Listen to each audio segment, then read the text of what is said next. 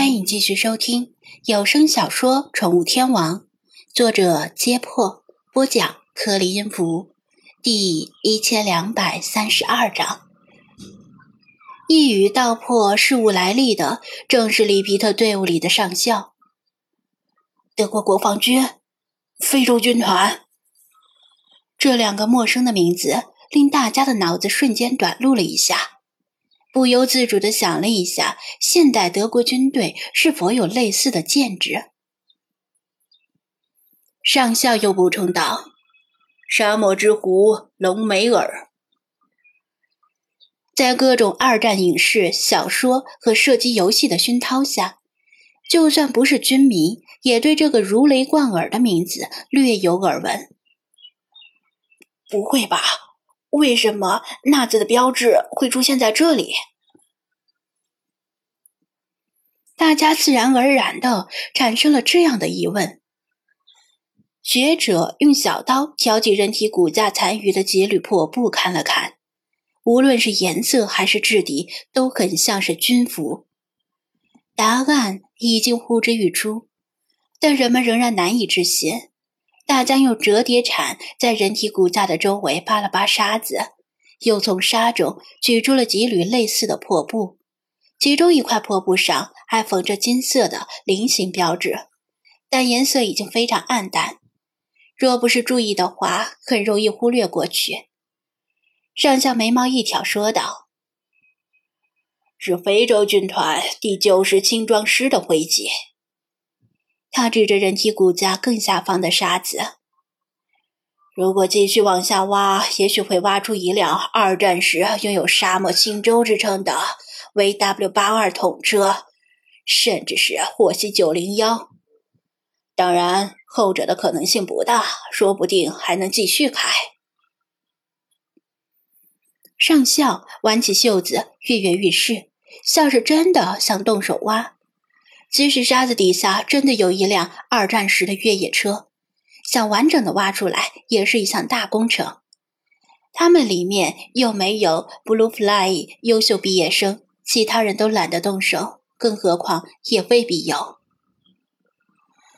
看来这具遗骸应该是二战时期的一位德国军人，由于不明原因埋骨于此。学者根据现有的线索做出结论，没人反驳。女侦探不知从哪里取来一只毛刷，把骨架上的浮沙扫干净，然后仔细端详。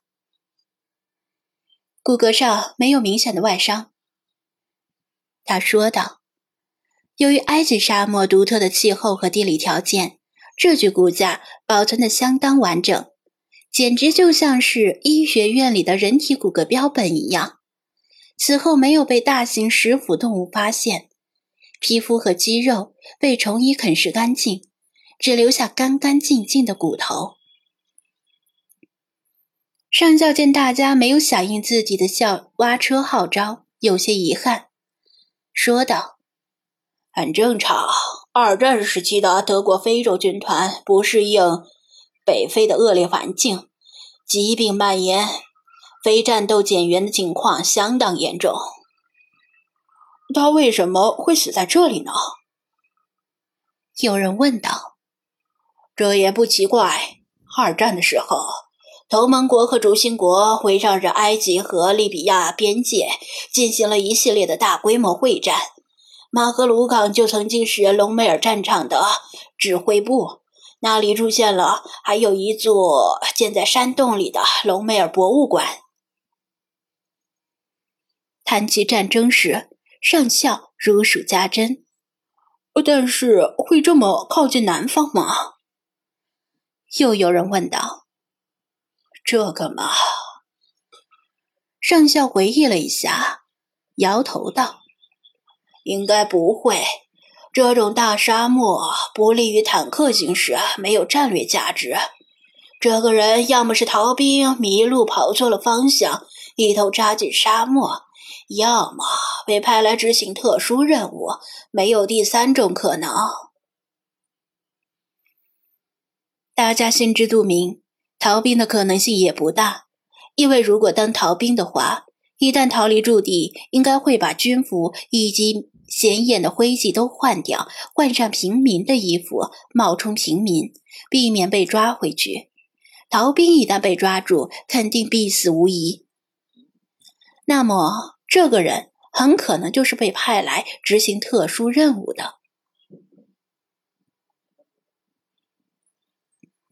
就算是执行特殊任务，也不可能是单人深入沙漠，那是找死。又不是詹姆斯·邦德尔，所以他肯定还有同伴。周围是否还有他的同伴葬身于此呢？大家不想继续挖了，毕竟他们不是来这里考古的。再说，二战时期也不算古。见大家没什么兴趣，上校更加遗憾了。里皮特一直默默地听大家你一言我一语的讨论，听到上校提到特殊任务时，若有所思地注视着这具人体骨架，眼神越发明亮。会不会他要去的地方跟咱们是一样的？有人也想到这个可能。在二战中后期，德国多线作战，遭到同盟国的顽强抵抗，战况陷入胶着。不再像战争刚开始时那样势如破竹，后期和财力也愈发吃紧，很多相关的传言言之凿凿。为了扭转战局，德国将视线投向战争以外的东西，试图借助超自然的力量战胜美苏等国。若传闻是真的，希特勒本人可能就是近代史上最大的神棍。里皮特跟人家比起来是小巫见大巫。先不提传闻是真是假，志不济，德国也在各国搜刮财宝运回本国，用以填充战争机器的无底洞。这个肯定是真的。假设德国通过某种途径得知沙漠深处可能藏有宝藏，难免不会生出觊觎之意，派侦察部队秘密潜入沙漠寻找。也在情理之中。古埃及人修建金字塔的真正目的尚不明确，但在后世人们眼中，金字塔就是法老们的陵墓，而陵墓中通常有大量财宝，随便取出一件都是无价之宝。用财宝来解决军费问题，类似的做法在历史上并不新鲜，很多农民起义军都喜欢刨前朝的皇帝陵墓。